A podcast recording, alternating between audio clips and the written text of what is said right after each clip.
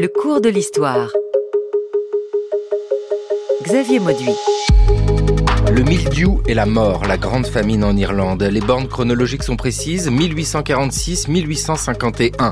Le nombre de victimes est sidérant, plus d'un million de morts. Au milieu du 19e siècle, la famine en Irlande est une catastrophe qui frappe les esprits diantres.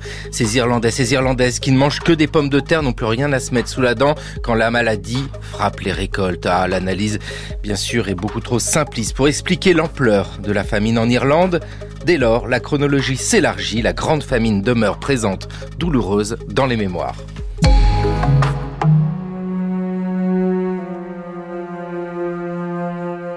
Il commença à pleuvoir cette nuit-là. Et la pluie tomba pendant sept jours avec une telle violence que les gens de la vallée noire ne purent sortir leurs pommes de terre des silos comme ils avaient l'habitude de le faire après la foire.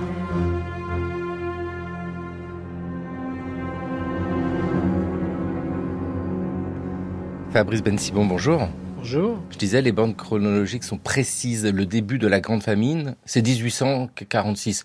C'est évidemment beaucoup plus euh, complexe. Il faut saisir un petit peu ce qui se passait avant. Cette pomme de terre présente en Irlande, c'est euh, une monoculture euh, irlandaise au début du 19e siècle? Alors, c'est pas tout à fait une monoculture, mais c'est vrai que l'Irlande est en Europe la nation où la pomme de terre joue le rôle le plus important. C'est une culture. Euh, bon, l'Irlande est, peuplée, c'est environ 8 euh, millions et demi d'habitants quand la famine éclate. Et euh, la pomme de terre permet à des métayers souvent extrêmement pauvres de vivre avec un, deux, trois hectares de, de, terre qu'ils louent souvent à des fermiers. Et donc, c'est vrai que pour plusieurs millions d'Irlandais, la pomme de terre est non seulement le principal aliment, mais souvent l'unique. Oui, ça pousse bien la patate en Irlande.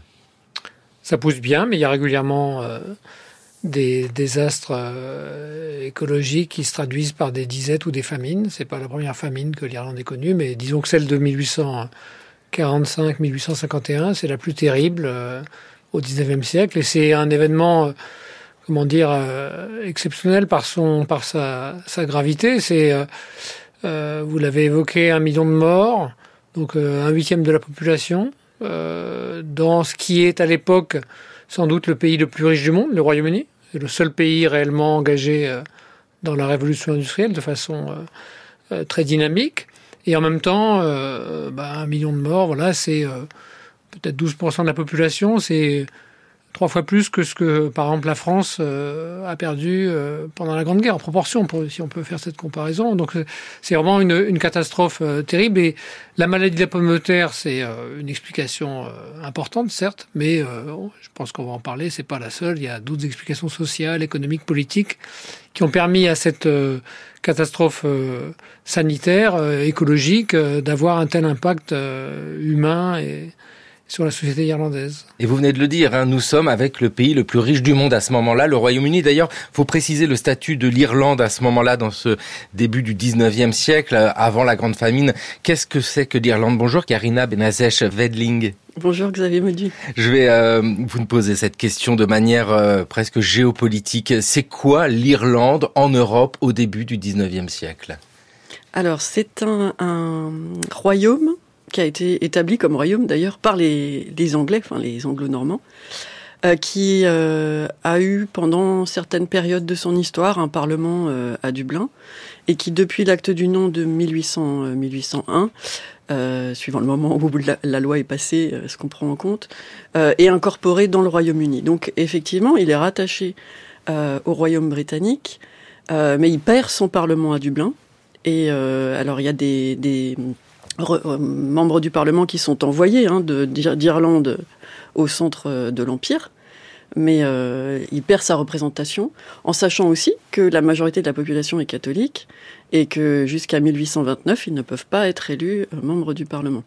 Donc c'est voilà une condition de, domination avec un héritage colonial qui fait que ce pays hein, qui a existé comme royaume, mais qui n'existe plus comme royaume, est complètement sous la coupe des, des Britanniques. Oui, c'est ça. Depuis le début du 19e siècle, c'est le Royaume-Uni de Grande-Bretagne et d'Irlande. Voilà, avec le et d'Irlande. Non, mais c'est vraiment important de saisir un petit peu politiquement ce qui se passe là-bas pour euh, réfléchir ensuite aux réponses à donner quand la grande famine éclate. C'est-à-dire que les Irlandais ne sont pas représentés au Parlement ou ils ne se sentent pas représentés au Parlement, c'est comme ça qu'on peut le dire bah, La représentation euh, concerne une fraction infime de la population.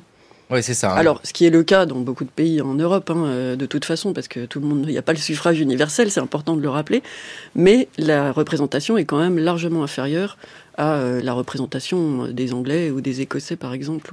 voilà. Et puis, on a parlé de cette colonisation. C'est vrai qu'il y a eu ce système de plantation en Irlande, on en est où euh, du système agraire pour l'Irlande? C'est-à-dire que la population fonctionne euh, de quelle manière? Elle possède la terre? Les paysans qui exploitent la terre la possèdent?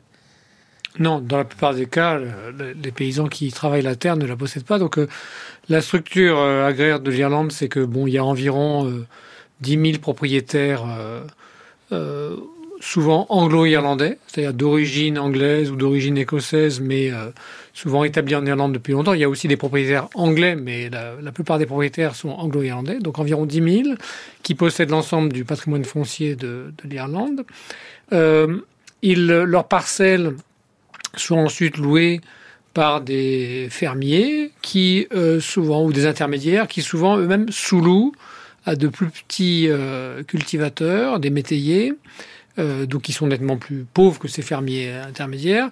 Et parfois même, c'est ce deuxième échelon, en quelque sorte, euh, sous-loue à son tour à de plus petits métayers qui donc euh, sont ce qu'on appelle les cantilleuses, des métayers très pauvres qui cultivent, comme je l'évoquais, souvent un ou deux hectares de terre de façon tout à fait vivrière pour leur, leur subsistance. Donc la propriété de la terre, elle est, c'est vrai qu'elle est très hiérarchisée. Euh, on a vraiment des classes sociales euh, à différents euh, niveaux. Et c'est une dimension qui s'ajoute en quelque sorte à la dimension coloniale, parce que certes, il y a cette oppression de la Grande-Bretagne, de l'Angleterre sur ce qui est une colonie de l'intérieur en quelque sorte, mais il y a aussi une oppression sociale. Et pendant la crise euh, agraire de la, qui commence en 1845, s'engage une lutte terrible pour un partage des ressources euh, qui sont raréfiées. Et dans ce partage, dans cette lutte euh, des classes, ce sont les plus petits, les métayers, les petits cultivateurs, les ouvriers agricoles également, qui vont être les premières victimes. Avec ici quelque chose que l'on peut placer du côté français, un regard sur l'Irlande, mais ça, ça vaut pour l'Europe. On peut le dire. Il y a un côté quand même oh là là, arriéré euh, avec le vocabulaire utilisé à ce moment-là, en se disant, d'un côté, on a euh, une Grande-Bretagne en plein processus d'industrialisation, et puis alors ces Irlandais, euh, vous l'avez dit, hein, ces petits métayers qui vivent dans des sortes de cabanes en pierre, c'est aussi un regard à porter sur l'identité même des Irlandais.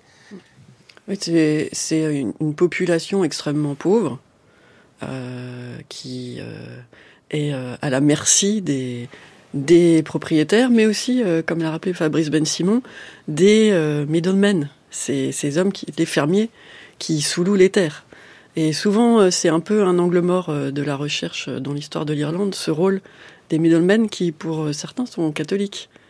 Oui, parce que cette histoire, c'est une histoire religieuse. Hein. sans même que je vous pose la question, la religion vient directement dans cette réflexion-là. les catholiques sont les plus nombreux, les protestants sont une minorité, mais cette minorité protestante euh, possède les terres. C'est ça. Et domine, euh, et domine politiquement. En effet, les, donc les, à la fois les, les anglicans et euh, également les presbytériens en Ulster dominent la société irlandaise, possèdent une bonne partie des terres, pas toutes, mais mhm. quand même une bonne partie, dominent le système politique. L'église établie en Irlande, c'est l'église anglicane. Ça n'est pas l'Église catholique, malgré euh, le fait que les catholiques sont, sont plus nombreux.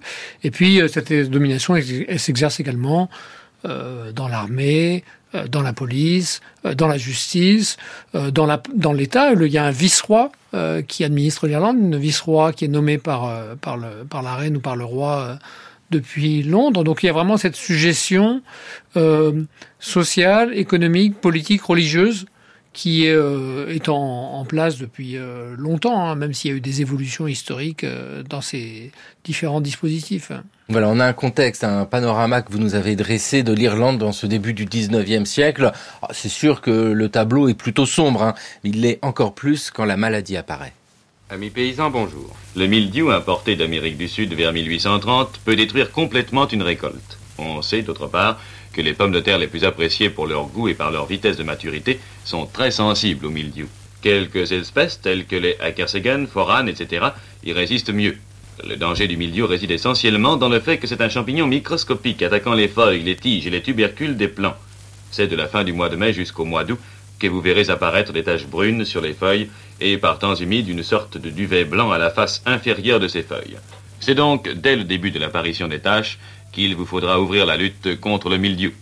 Cette lutte doit être essentiellement préventive car lorsque la contamination a gagné de proche en proche, il est déjà trop tard. Songez que la maladie se transmet de feuille à feuille et même de la feuille au tubercule ou encore en cours de conservation, les pommes de terre se contaminent entre elles. La bouillie bordelaise, formée de 1 ou 2% de sulfate de cuivre et de chaux, ou l'oxychlorure de cuivre, doivent être utilisées dès les premières contaminations, c'est-à-dire dès le début de la floraison. Présentation radiodiffusée du mildiou en 1953.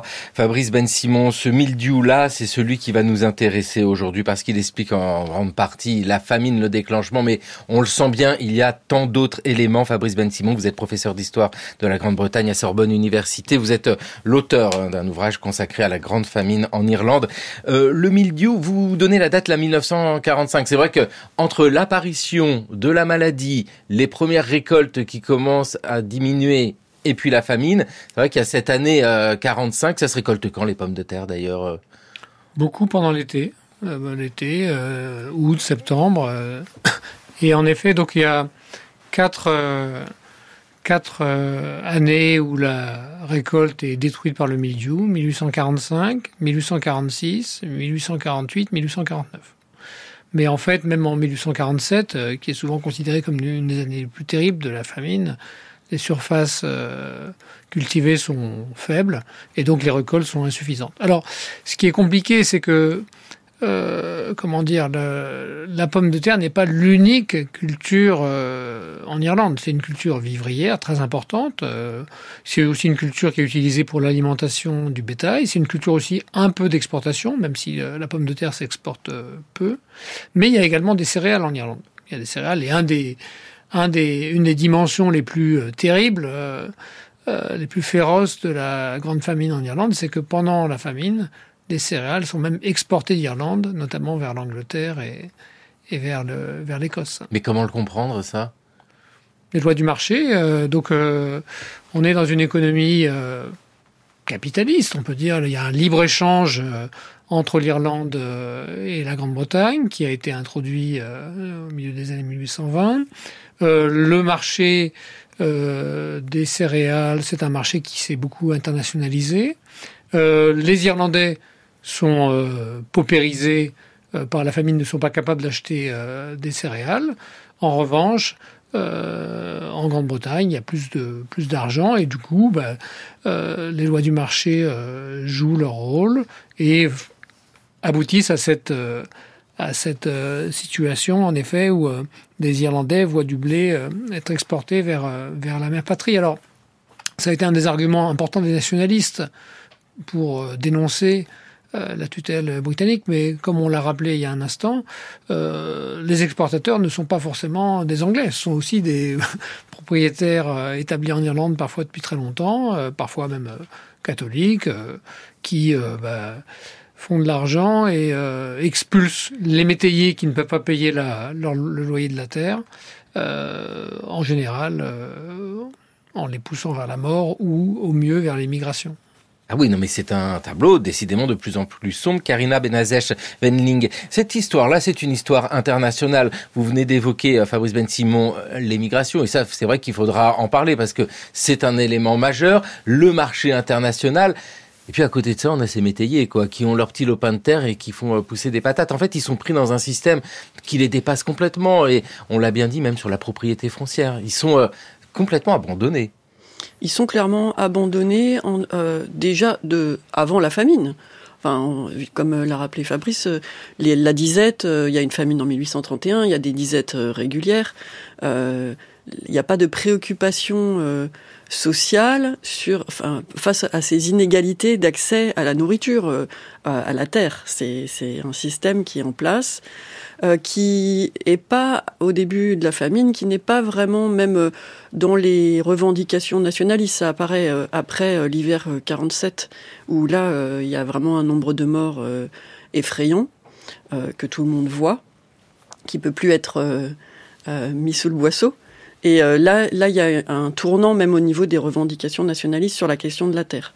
Mais au début de la famine, quand la famine survient, c'est pas encore une préoccupation. Euh, euh, il y, a une préoccupation du fait qu'il y ait des pauvres, mais comme partout, avec développement de charité paroissiale, voilà, des riches qui, qui vont faire l'aumône aux familles les plus pauvres, mais ça va, ça dépasse pas ces préoccupations-là au départ. En tout cas, c'est pas suffisant pour contrer cette famine. Vous venez de le dire, une famine qui est connue, hein, qui est observée nous allons lire la Gazette de France, un journal, donc en France, le 15 septembre 1846. On a fait durant cette année beaucoup de bruit en Angleterre à propos de la perte presque totale de la récolte des pommes de terre en Irlande. La coïncidence de ces bruits de disette, pour ne pas dire de famine, avec les grandes réformes économiques que le gouvernement anglais préparait et qu'il a accomplies, était de nature à faire supposer qu'il y entrait beaucoup d'exagération. Il est évident aujourd'hui que le mal n'était malheureusement que trop vrai, une sorte de choléra, presque aussi fatal que celui qui décime ailleurs les populations, a frappé de coups redoutables l'unique objet de consommation de 4 ou 5 millions d'hommes. Et la famine, avec le pâle cortège de toutes ces calamités, plane aujourd'hui sur l'Irlande entière. C'est bien la famine, dans toute l'étendue du mot.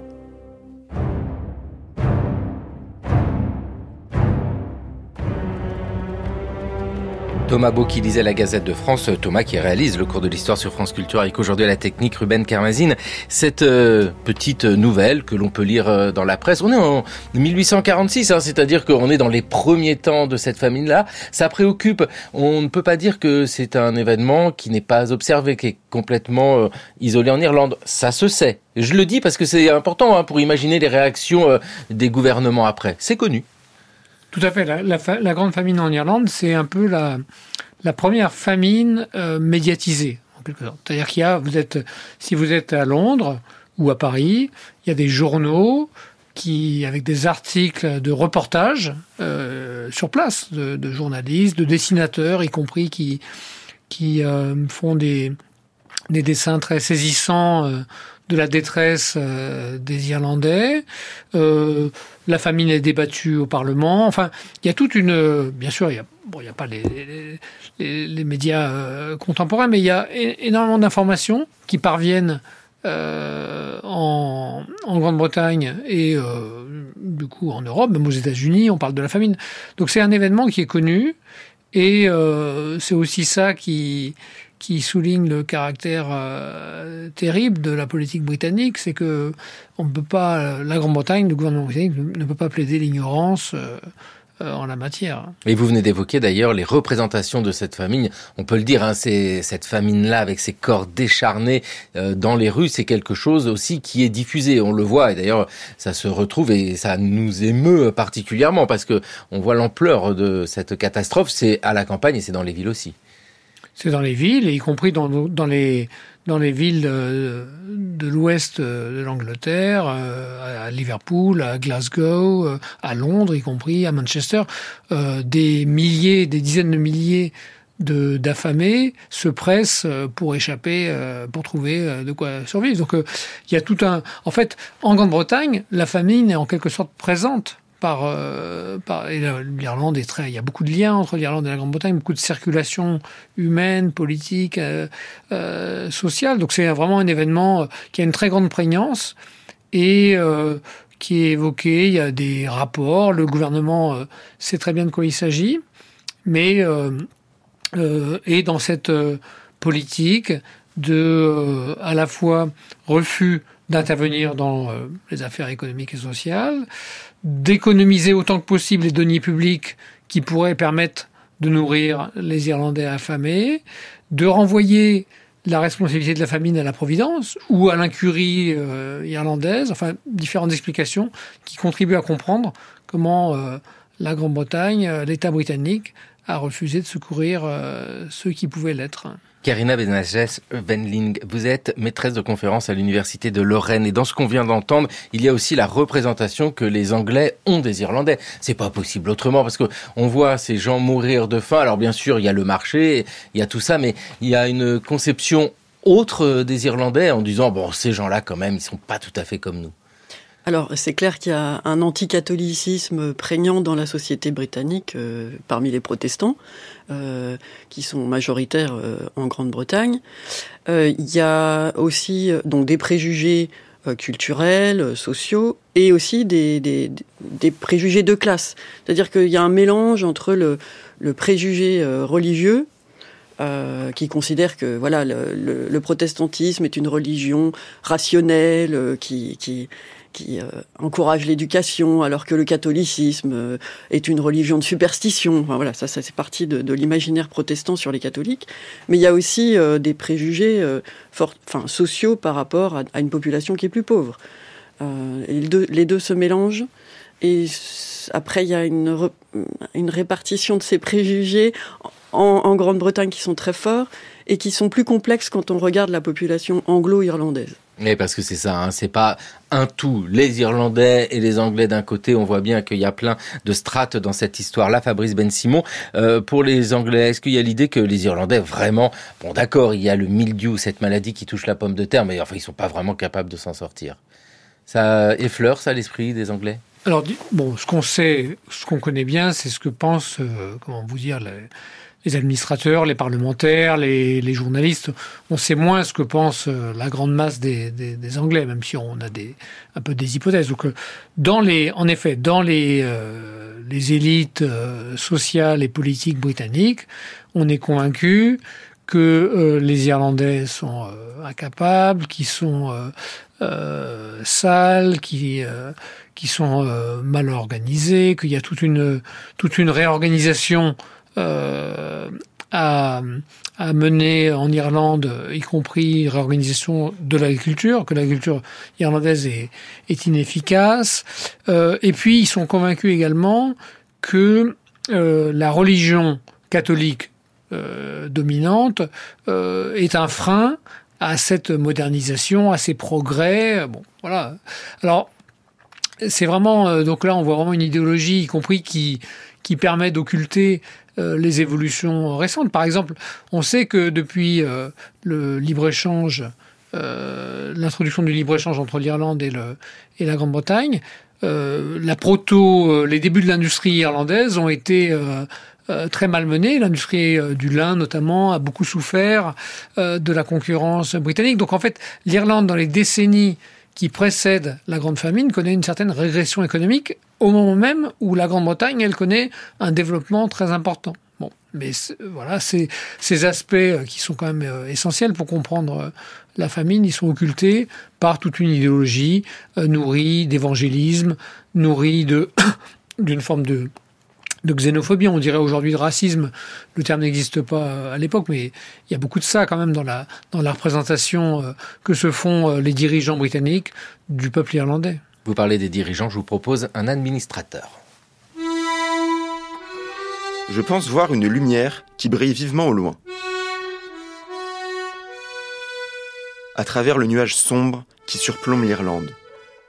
La racine invétérée et profonde du mal social demeure, et j'espère ne pas être coupable d'irrévérence en pensant que, au-delà du pouvoir de l'homme, le remède a été appliqué par l'intervention directe d'une très sage providence, d'une façon si inattendue et si inédite qu'il sera probablement efficace.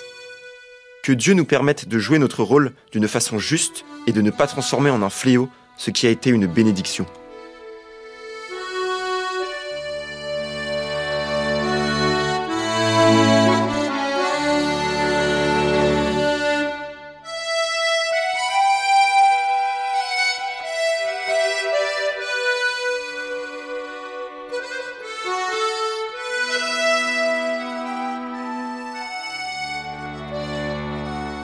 Mathieu Copal qui nous lisait cette lettre de Charles Trevelyan. Nous étions le 9 octobre 1946 avec euh, ce Trevelyan, cet administrateur colonial, on a quelqu'un d'extraordinaire parce que il a fait ses armes en Inde, hein, c'est le gouverneur, c'est Madras, etc. Et après, il s'occupe de l'Irlande pour montrer combien l'Irlande peut être considérée euh, comme une colonie. Euh, qu'est-ce que pensent les élites de cette famine? Comment ils réagissent? Alors, il y a, un, ce qu'on appelle le providentialisme à l'époque qui est euh, très prégnant qui euh, considère que cette famine est une opportunité euh, envoyée par Dieu. Alors c'est quelque chose qui est assez partagé hein, dans la société, à part certaines personnes qui sont en voilà, qui, rentrent dans une sécularisation hein, de, l'idéologie, mais ça reste minoritaire. Euh, c'est assez partagé, que ce soit chez les protestants, les catholiques d'ailleurs, c'est ça qui est intéressant quand on regarde les sources. Euh, mais euh, clairement, pour cet administrateur, c'est une opportunité de réforme, voilà, sociale, agricole. Donc, il y a une approche très froide de la situation peu de compassion pour toutes ces personnes qui meurent. Euh, il, c'est un tenant du laisser-faire, il a une approche complètement économique de la situation. Après, c'est toujours un peu plus compliqué que ce qu'on en, tire. C'est-à-dire que ce qui est intéressant, c'est que il écrit, par exemple, euh, il dénonce les préjugés raciaux qui paraissent dans le Times. Donc c'est quelqu'un qui est tenant du laisser-faire, qui ne manifeste aucune compassion, qui euh, considère d'ailleurs en 1847 que la famine est terminée alors qu'il vient d'y avoir des, des, milliers de morts, enfin des, même un, un, enfin, un million, un million. Oui. Hein, mais l'année voilà. 47 en plus c'est voilà. l'année terrible. Oui. Mais euh, en même temps, il dénonce ces, ces, préjugés raciaux qui paraissent dans les journaux britanniques. Donc c'est voilà, il y a c'est pas toujours aussi euh, caricatural que ce qu'on en dit, mais alors c'est clair qu'il représente euh, le, vraiment, c'est le, le, parangon hein, de, de, de, cette domination britannique pour les Irlandais. Fabrice Ben Simon. Oui, je voulais ajouter deux choses. D'abord, euh, il y a une dans l'extrait que qui a été diffusé, il y a aussi une idée qui est intéressante, c'est le malthusianisme. C'est l'idée que l'Irlande est trop peuplée.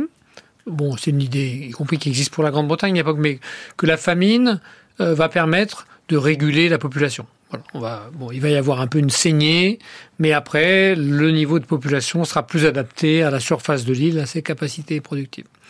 Et puis l'autre euh, chose qui me paraît importante, c'est que Trevelyan, euh, sa fonction euh, officielle en 1800, pendant la famine, c'est il est assistant secrétaire au Trésor. Donc il est vraiment chargé de surveiller l'usage des finances publiques. Et il est très économe. Euh, par rapport aux Irlandais. Et on a maintenant des estimations assez précises de ce qui a été dépensé par l'État britannique pour secourir les 8 millions d'Irlandais. On est entre 7 et 10 millions de livres. Alors on ne se rend pas trop compte de ce que ça représente. Mais pour donner un ordre de grandeur, 10 millions de livres, c'est la moitié de ce que le Parlement britannique a accordé une décennie plus tôt aux propriétaires d'esclaves quand l'esclavage a été aboli dans les colonies euh, britanniques pour les indemniser de la perte que représentait euh, leur, euh, l'émancipation de leurs esclaves. Donc on voit un petit peu que cette somme de 10 millions de livres, en fait, elle est extrêmement faible, non seulement par rapport aux besoins qui, qui existent pendant la famine, mais également par rapport aux possibilités dont dispose l'État britannique. Et oui, c'est ça, parce que, et vous l'avez bien dit, hein, il y a toujours des productions en Irlande à ce moment-là qui sont exportés, je pense, aux céréales. Il y avait la possibilité de faire. Et puis il y a cet engrenage terrible de la famine, c'est-à-dire que si une année on a une petite récolte, on sait bien qu'il faut garder une partie de la récolte pour replanter l'année d'après, mais quand on meurt de faim, on en garde moins. Enfin, c'est ce système-là qui est absolument euh, monstrueux. Qu'est-ce qui est mis en place? Vous dites 10 millions de livres qui sont donnés, mais ça se concrétise comment? Ce sont des, des soupes populaires? Qu'est-ce qui se passe pour aider ces pauvres gens? Alors il y a plusieurs, euh, il y a plusieurs euh, politiques qui sont menées. Il y a d'abord euh, l'importation de, de, de, grains euh, au début sous l'administration Peel jusqu'en 1846. Ensuite il y a des hum, travaux publics, c'est-à-dire que alors il faut voilà philosophie de l'État britannique, il faut surtout pas euh, donner à manger aux gens sans contrepartie. Donc on, on, organise des travaux publics qui sont des travaux harassants, extrêmement durs, où euh, les corps déjà affaiblis ont beaucoup de mal à, à, à, travailler. Il y a des, également des soupes populaires, mais qui sont très insuffisantes et qui sont plutôt organisées par des, par des groupes en dehors de l'État, notamment les, les Quakers. Et puis, en 1847, Trevelyan décrète que la famine est terminée. Euh, on est passé, il publie d'ailleurs un article euh, célèbre euh, début de l'année 48 pour dire voilà bon bah, c'était la famine, mais maintenant c'est fini. Alors or on sait que la famine continue quoi. Mais oui c'est ça, elle continue. Et les, évolutions, il y a une évolution législative, par exemple en 1847 de la loi sur les pauvres, qui est une évolution terrible, qui en fait favorise, encourage les propriétaires à expulser leurs métayers. Et on sait que les expulsions euh, les expulsions euh, euh, locatives, les expulsions des métayers, sont une des causes les plus importantes de la, de la mort de, de, ces métayers qui, qui n'ont même plus le lopin de terre et la cahute où ils vivaient, en sont réduits à, à errer et à essayer de, de, survivre tant bien que mal. Expulsion en 1849. Mon mari louait 4 acres et demi de terre et 3 acres de tourbière. Notre loyer annuel était de 7 livres et 4 shillings. Nous avons été expulsés en novembre dernier. Ils devaient du loyer. J'étais alors alité avec la fièvre. Dan Shidei et cinq ou six hommes sont venus pour démolir ma maison. Ils voulaient que je la leur remette. J'ai dit que je ne le ferais pas. J'avais la fièvre et j'étais à deux mois de mon accouchement.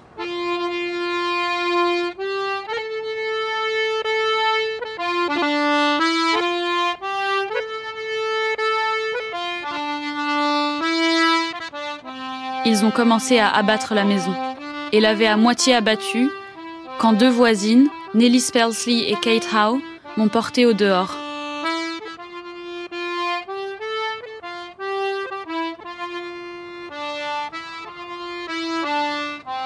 On m'a porté dans une cabane et je suis restée allongée pendant huit jours quand j'ai donné naissance à un enfant mort-né. Jeanne Copet qui disait cette euh, lettre, ce témoignage de Brigitte O'Donnell, témoignage publié dans la presse londonienne en 1849. Faut le rappeler, hein, ces années-là sont celles où euh, Charles Dickens écrit parce que euh, on est sur quelque chose de bien sombre dans ce monde-là, des témoignages qui apparaissent de cette sorte-là dans la presse avec ces réponses à apporter. vous, Karina Benazesh Wendling, vous avez travaillé sur le, alors ce mot-là, moi je l'apprends et je l'adore, c'est le soupérisme. Oui, Qu'est-ce? Tout à fait. Alors c'est un phénomène social, on peut le décrire comme un phénomène social, euh, qui est associé à la famine dans souvent l'historiographie, mais aussi surtout la mémoire euh, irlandaise, euh, avec ce terme dérogatif qui est utilisé envers les catholiques qui se convertissent au protestantisme. Et le soupérisme, c'est cette accusation de, de corruption des catholiques par les protestants à l'aide de la soupe populaire. Donc ça reste associé à la famine à cause des soupes populaires qui sont mises en place, euh, d'abord par les Quakers, mais aussi après par d'autres initiatives privées. Euh, en réalité, le phénomène euh, commence, enfin, ces accusations apparaissent longtemps avant la famine. On peut dire maintenant, d'après les sources, que ça apparaît dans les années 1830, mais les premières traces qu'on a de ce terme dérogatif datent de 1841. Euh, dans la presse et en particulier dans la presse nationaliste. Donc c'est c'est un, un, argument fort des nationalistes à l'encontre des, des, Britanniques euh, qui disent que des missionnaires anglais viennent euh, évangéliser les catholiques et profiter de leur pauvreté. Quand on regarde la réalité sur le terrain et les sources, en réalité, ce sont des avant avant la famine et au début de la famine, ce sont des missionnaires. Alors souvent, ce sont des catholiques euh, convertis, euh, des anglo-irlandais qui sont pasteurs de certaines paroisses, euh, qui développent des écoles. Et les accusations ne concernent pas du tout la distribution de, de soupe, n'est pas la soupe populaire, mais des écoles où euh, on enseigne l'irlandais avec la Bible en irlandais, ce qui vient là toucher l'Église catholique en plein cœur, puisqu'à l'époque, l'accès à la Bible en langue populaire est interdite par le Vatican et interdite par les prêtres sous peine d'excommunication. Donc euh, le phénomène du soupérisme euh, est lié vraiment aux tensions religieuses qui existent avant la famine. Et ça va se cristalliser pendant la famine et ça reste associé encore aujourd'hui à la famine. Oui, parce qu'on voit bien hein, ce qui s'est passé avec une volonté euh, de la part de ces pasteurs de convertir au protestantisme. Des écoles, vous avez dit au début, et au moment de la famine, la soupe populaire. Euh, c'est un phénomène massif? Alors, c'est un phénomène pas massif au niveau de, de l'île. Ça reste surtout très présent dans l'ouest de l'Irlande. donc, il y a le Connemara qui est touché, il y a le Galway et il y a le Kerry. Moi, j'ai travaillé particulièrement sur le Kerry parce que c'est là où apparaissent les accusations. Et c'est cette région-là qui attire beaucoup, qui préoccupe énormément les, les nationalistes. Le mildiou et la mort, la grande famine en Irlande aujourd'hui dans le cours de l'histoire.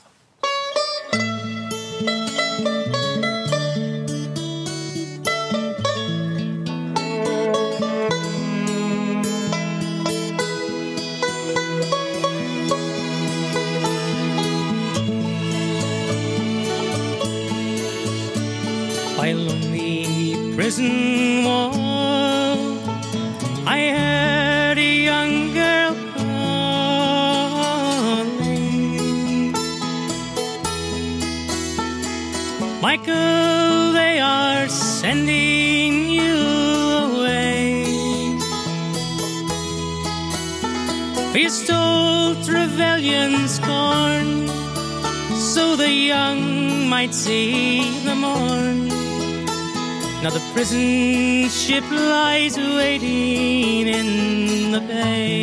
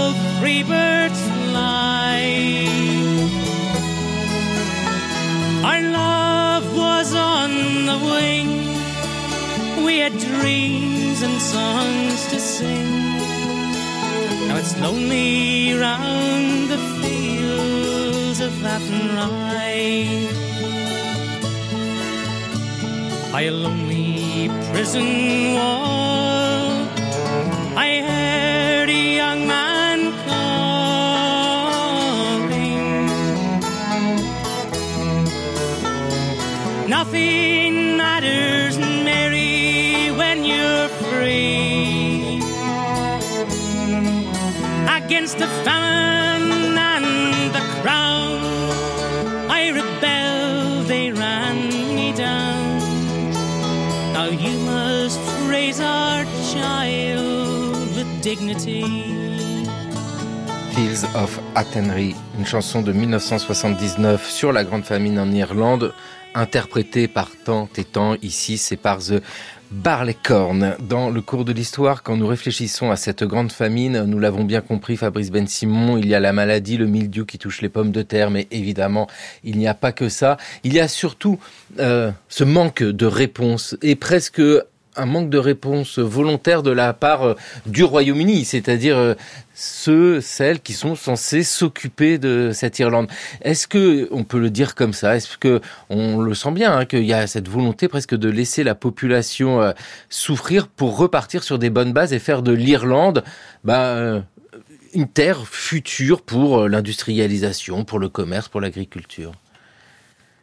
Bah, il y a un certain nombre de, en effet, de, on sait notamment par les correspondances qu'il y a un certain nombre de, de parlementaires, de dirigeants britanniques qui ont cette idée-là. Voilà, euh, c'est euh, la famine est un est un fléau, mais on peut la transformer en opportunité si euh, de cette euh, de cette catastrophe émerge une société irlandaise rénovée. Ça, c'est quelque chose de très présent, en effet, dans non, non seulement dans les correspondances, mais également euh, dans un certain nombre de journaux. Euh, il faut voir que pendant la famine, par exemple, des, des, des, journaux qui présentent les Irlandais comme des assistés. Euh, voilà, et que, vivant euh, au crochet euh, du, des frères et des sœurs britanniques. Donc, oui, bah, ça, ça, toute cette, toute cette euh, environ, tout cet environnement euh, culturel, euh, politique, euh, moral aide à comprendre pourquoi et comment ces choix ont été faits à l'époque de ce qu'on a appelé beaucoup une négligence criminelle. Il n'y a pas de projet génocidaire euh, établie. C'est pas la famine n'est pas créée par les Britanniques pour tuer les Irlandais, mais il y a un ensemble de décisions prises par ceux qui avaient le pouvoir à l'époque qui aboutissent à ce que ce qui était d'abord une catastrophe euh, écologique se transforme en, une, tragédie humaine euh, sans nom. Ça, c'est le regard porté par les élites en Grande-Bretagne. Karina Benazech Venling, on peut le dire aussi euh, du point de vue des Irlandais, ça a une conséquence majeure. On en est où d'ailleurs à ce moment-là? Alors du sentiment d'identité nationale ou de la lutte pour l'indépendance, euh, c'est dans ces milieux du 19e siècle, c'est très précoce encore. Ça renforce en tout cas une identité, j'imagine. Alors le, le nationalisme euh, est en pleine expansion. Euh, déjà avant la famine, hein, les années 1840, c'est vraiment des, des, réunions de, masse. Euh, Daniel O'Connell, qui est le, leader euh, de l'association catholique, alors d'abord pour dans les années 1820 pour avoir les droits civiques, l'abolition des, dernières lois pénales qui sont encore en vigueur, et ensuite euh, pendant les années 1840 pour l'abrogation de l'Union, donc pour le rétablissement du Parlement à Dublin.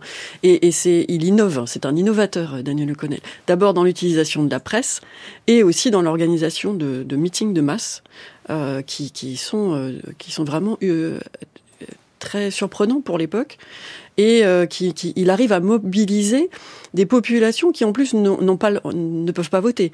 Donc c'est il y a vraiment euh, tout, tout cet engouement pour euh, pour le rétablissement du Parlement, pour euh, la, voilà la reconnaissance de l'identité irlandaise et des droits des Irlandais. Euh... L'idée, euh, alors je parle euh, avec des guillemets bien entendu, hein, mais génocidaire, c'est-à-dire que certains Irlandais vont dire, mais c'est le mot n'était pas utilisé à ce moment-là, c'est la volonté des élites de nous exterminer. Est-ce que ça apparaît au moment de la famine ou est-ce que c'est une construction tardive dans les mémoires? Alors ça apparaît déjà dans les dans les articles de presse. Hein. Clairement, on parle de colons anglais, on parle de domination, on parle d'indifférence. Après, si on regarde vraiment dans la chronologie fine de la famine, c'est intéressant de voir qu'au début, euh, il y a des remontées de terrain, d'ailleurs de protestants, euh, notamment par pour le cas de Dingle, euh, le pasteur euh, missionnaire local euh, écrit aux administrateurs, écrit aux autorités d'Irlande pour signaler l'apparition du mildiou, enfin, il sait pas que c'est le mildiou, mais la destruction des pommes de terre, et il avertit que ça, il va y avoir une catastrophe. Et ce qui est intéressant, c'est de voir que dans la presse, euh, 1845, début janvier 1846, les nationalistes n'y croient pas du tout et dénoncent ces accusations. Donc au début, les nationalistes ne croient pas du tout qu'il va y avoir une catastrophe. Ils pensent que les missionnaires protestants exagèrent. Puis finalement, il s'avère que c'est réel. Il y a un nombre de morts qui commence déjà à augmenter en 1846, en tout cas dans l'Ouest. Et, et, lui dénonce euh, les autorités euh, britanniques. Donc voilà, c'est c'est euh, une prise de conscience euh, graduelle, mais c'est clair que après, euh, à partir de 47 surtout, dans la presse nationaliste, il y a une vraie association, il y a déjà une dénonciation. Ce que John Mitchell va dire euh, après, c'est déjà présent dans les discours électoraux, notamment. Oui, parce qu'il y a la non-réponse à la famine, et puis il y a tout ce que vous nous avez dit, Fabrice Ben Simon, hein, les expropriations. Enfin, ça, ce sont des choses très concrètes. Avec ce million de morts en Irlande, qui meurt de quoi? On meurt de faim, on ne meurt pas seulement de faim, il y a toutes les maladies qui s'associent à ça? Voilà, il y a toutes les maladies causées par l'affaiblissement des organismes, le, typhus, la, fièvre typhoïde, le, le, choléra également, on meurt du choléra, il y a la dysenterie, la dysenterie est très, très, très, très importante. Euh, alors, euh, euh, un million de morts, c'est une estimation, hein, mais bon, en fait, euh, peut-être un peu plus, euh, on, ne sait pas exactement. C'est une surmortalité en quelque sorte euh, en comparaison avec la, la, trajectoire démographique. vous avez dit expropriation, en fait, il n'y a pas vraiment d'expropriation, il y a beaucoup d'expulsion. Expulsion, oui, c'est ça, oui, parce qu'ils n'étaient pas propriétaires de leur terre. Les, les, propriétaires, dans leur grande majorité, restent propriétaires. Mmh. Certains en profitent pour réorganiser leur domaine et traversent. Alors c'est vrai que la famine se traduit pour certains d'entre eux par des difficultés économiques, dans la mesure où la production s'effondre, donc la valeur de leur terre chute euh, pour quelques années, mais ensuite elle remonte. Hein. ce sont euh, essentiellement ceux qui sont les premières victimes, y compris dans le million de morts. Euh, on peut pas faire une sociologie précise, hein, mais on, sait que ce sont les plus petits métayers, euh, notamment la classe des cantilleuses, qui sont décimées par cette, euh, famine. Les grands propriétaires traversent la famine et ils s'en sortent, d'autres décident de traverser l'océan. Avant d'avoir passé une semaine en mer, l'émigrant est un autre homme.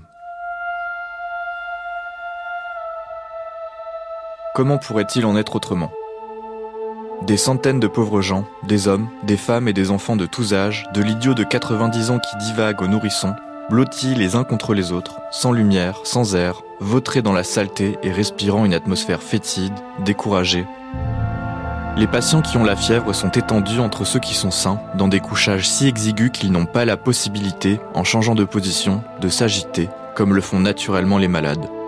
Par leurs plaintes délirantes, ils dérangent ceux qui sont autour d'eux et les prédisposent, par les effets de l'imagination, à subir la contagion alors qu'ils vivent sans nourriture ni médicaments, sauf quand ils sont administrés occasionnellement par une main charitable. France Culture, le cours de l'histoire. Xavier Mauduit. C'est un propriétaire, un philanthrope qui, euh, au printemps 1847, euh, raconte la traversée des migrants, ceux qui décident de quitter l'Irlande. Cet euh, homme s'appelle Stéphane Devers. C'est une lecture dans le cours de l'histoire de Tom Unenstock avec vraiment, une fois encore, une description très sombre. C'est une traversée terrible. Alors, juste, on parle du départ. C'est vers où Parce que ils peuvent aller en Grande-Bretagne. Ça, c'est pas trop trop loin. Et puis sinon, bien sûr, il y a l'Amérique. Voilà, beaucoup vont aux États-Unis. Euh, au Canada, parfois y compris au Canada, pour ensuite euh, gagner les États-Unis, euh, en Grande-Bretagne. Voilà, sont les principales destinations, y compris donc en Écosse, sont les principales destinations des émigrants. C'est alors l'émigration, ben, c'est peut-être 2 millions de personnes en une décennie. donc encore une fois, rapporter une population qui était de 8 millions hein, d'habitants avant la famine, donc c'est tout à fait colossal. Et puis en fait, la famine on peut pas dire que ce soit le début de l'immigration irlandaise, mais enfin disons qu'elle a donné une ampleur et une dynamique à cette immigration qui s'est poursuivie dans les décennies qui ont suivi, on peut dire jusqu'aux années 1960, euh, tant et si bien qu'en fait la population de l'Irlande n'a jamais retrouvé son niveau d'avant la famine. Euh, l'immigration devient en quelque sorte l'horizon, euh, euh l'horizon euh, pour l'essentiel des familles irlandaises, se crée toute une sous une société euh, de la diaspora irlandaise, des immigrants irlandais euh, aux États-Unis, au Canada, en Grande-Bretagne, et euh, en particulier aux États-Unis, ces immigrants, dans les décennies qui suivent, entretiennent la mémoire de la famine et l'idée qu'il faut libérer l'Irlande de la tutelle britannique pour ne plus jamais traverser un épisode pareil. L'émigration joue un rôle important dans l'essor du nationalisme irlandais, y compris du nationalisme irlandais à l'étranger.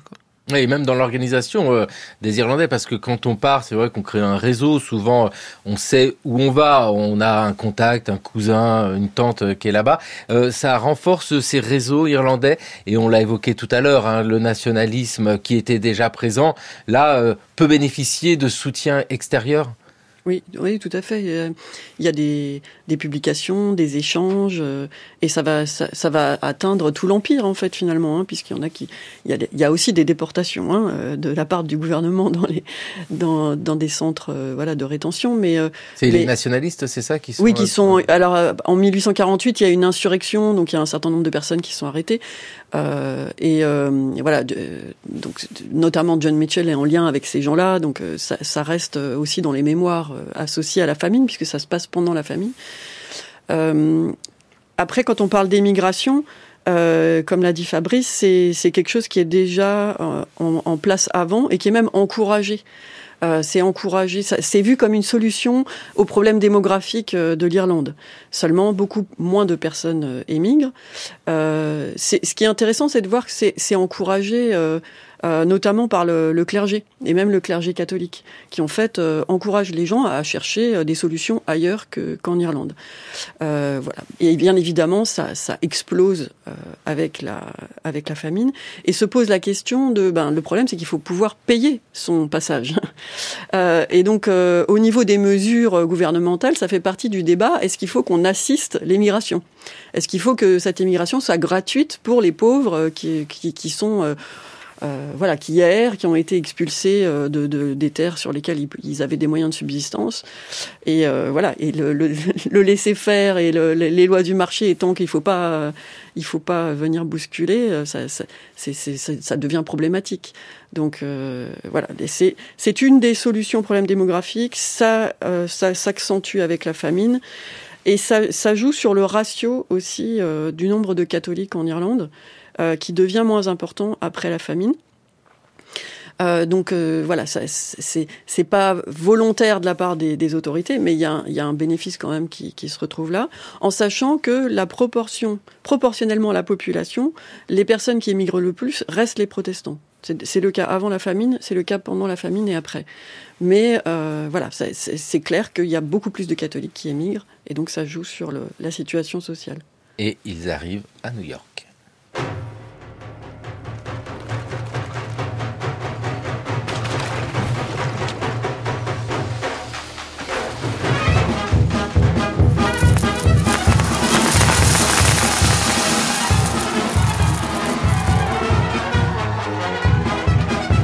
Pendant la deuxième année de la guerre civile, quand les brigades irlandaises sont descendues dans la rue, New York était une ville peuplée de tribus, de chefs de guerre, riches et pauvres. C'était pas vraiment une ville, plutôt un brasier, dans lequel un jour, peut-être, une ville serait forgée. Mais le débat le plus vif concernait la loi de conscription.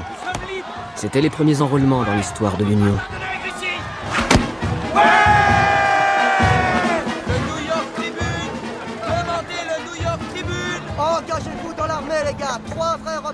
Quand les Irlandais sont arrivés, la ville était en pleine ébullition. Depuis l'époque de la Grande Famine, ils sortaient des bateaux en flot ininterrompu et on les avait accueillis à bras ouverts. Retournez d'où vous venez, Irlandais de malheur Un cadeau de bienvenue que vous serez pas prêts d'oublier Pour les natifs, vous voyez, nous on était tous pareils. Bienvenue en Amérique, mon garçon. Le long et pénible voyage n'est plus qu'un souvenir.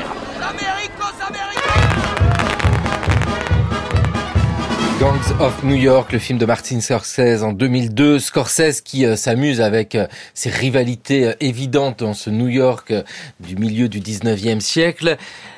Aujourd'hui, où en sommes-nous de cette mémoire-là? On l'a bien dit, hein, qu'il y avait, du point de vue irlandais, une culpabilité du, côté des Anglais. Les Anglais, eux, que disent-ils de ça? Alors, il y a une D'abord, il y a en fait la famine euh, pendant longtemps a été euh, relativement occultée dans, dans, bon, dans la mémoire euh, publique, notamment en Grande-Bretagne, où on a surtout imputé la famine au milieu. Aujourd'hui, il y a une meilleure connaissance, on peut dire. et puis, en Irlande, la famine a été un élément important dans euh, l'histoire nationale officielle. Euh, quand l'État irlandais s'est constitué euh, au début des années 1920, il s'est appuyé sur une un peu une historiographie nationaliste qui était déjà en, écriture, en construction dans la période qu'on vient d'évoquer et qui, voilà, présentait la famine comme cet épisode euh, tragique de meurtre collectif par les par les Britanniques. Alors cette euh, comment dire cette approche, elle a été en partie nuancée. Mais euh, on peut dire qu'aujourd'hui, ça reste et même la famine. Il y a maintenant un musée de la famine en Irlande. Il y a des il y a des cérémonies. Il y a régulièrement des des, des événements publics commémoratifs en Irlande et également dans un certain nombre de villes où les émigrants irlandais se sont rendus. Euh, Boston, New York, euh, Montréal, euh, enfin, de, de, Toronto, etc. Quoi. Et les travaux des historiens, des historiennes obligent justement un nouveau regard par euh, le pouvoir sur cette histoire et la mémoire qui l'accompagne. Oui, alors c'est une mémoire construite hein, socialement et politiquement euh, qui qui était euh, au cœur de, l'émergence de l'État irlandais, hein, de l'indépendance. Et c'est vrai que voilà, il faut un certain temps après, euh, quand un, une petite nation euh, émerge, euh, s'affirme sur le plan international, il faut du temps pour avoir euh, ce recul hein, euh, sur son histoire et commencer à déconstruire aussi euh, le récit nationaliste pour regarder un peu plus les complexités de la situation. Et c'est vrai que c'est assez récent, ça date de, 2008, de surtout ça, ça a beaucoup était le cas avec euh, les, les, les, accords euh, de paix euh, par rapport au conflit nord-irlandais. Dans les années 1990, quoi. Voilà, et c'est un travail qui est toujours en cours. Alors, il y a eu beaucoup de débats historiographiques sur, sur cette responsabilité britannique et sur les, les conflits entre les deux nations. Mais je pense que pour la résolution du conflit nord-irlandais, le travail de, déconstruction et de reconstruction d'une mémoire historique et non pas nationaliste est important parce qu'il y a la complexité de la situation sur le terrain entre protestants et catholiques aiderait à la résolution du conflit. D'où l'importance des travaux des historiens, des historiennes. Merci Karina Benesch Venling avec votre étude sur le soupérisme qu'on lira avec grand plaisir et merci Fabrice Ben Simon. Vous avez écrit avec Laurent Colantonio La Grande Famine en Irlande aux presses universitaires de France. Merci à tous les deux. Il est temps pour nous de poursuivre cette réflexion historique quotidienne avec Gérard Noiriel. C'est le pourquoi du comment.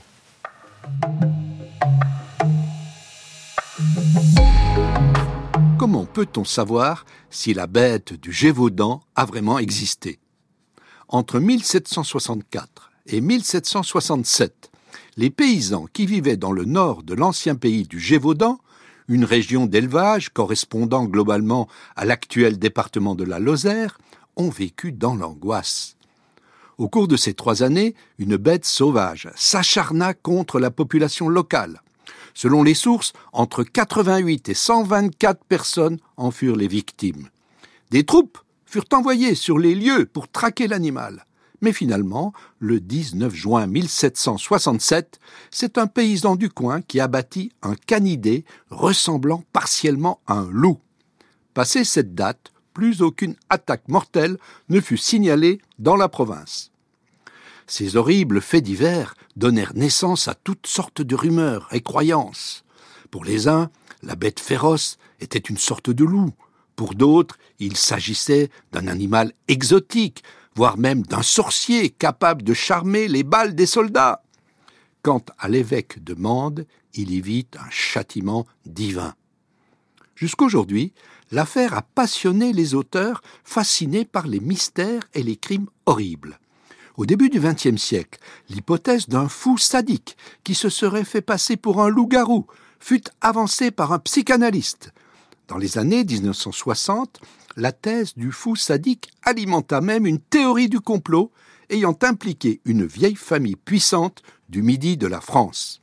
À l'encontre de ces usages triviaux de la mémoire collective, l'historien Jean-Marc Morisseau s'est intéressé à ces faits divers parce qu'ils ont sécrété une extraordinaire masse d'archives qui nous renseignent sur de nombreux aspects de l'histoire du royaume de France à la fin du XVIIIe siècle. Alors que les élites ne regardaient que les régions avancées du nord et du bassin parisien, cette affaire jette un brutal coup de projecteur sur les campagnes qui vivaient dans l'ombre de la capitale.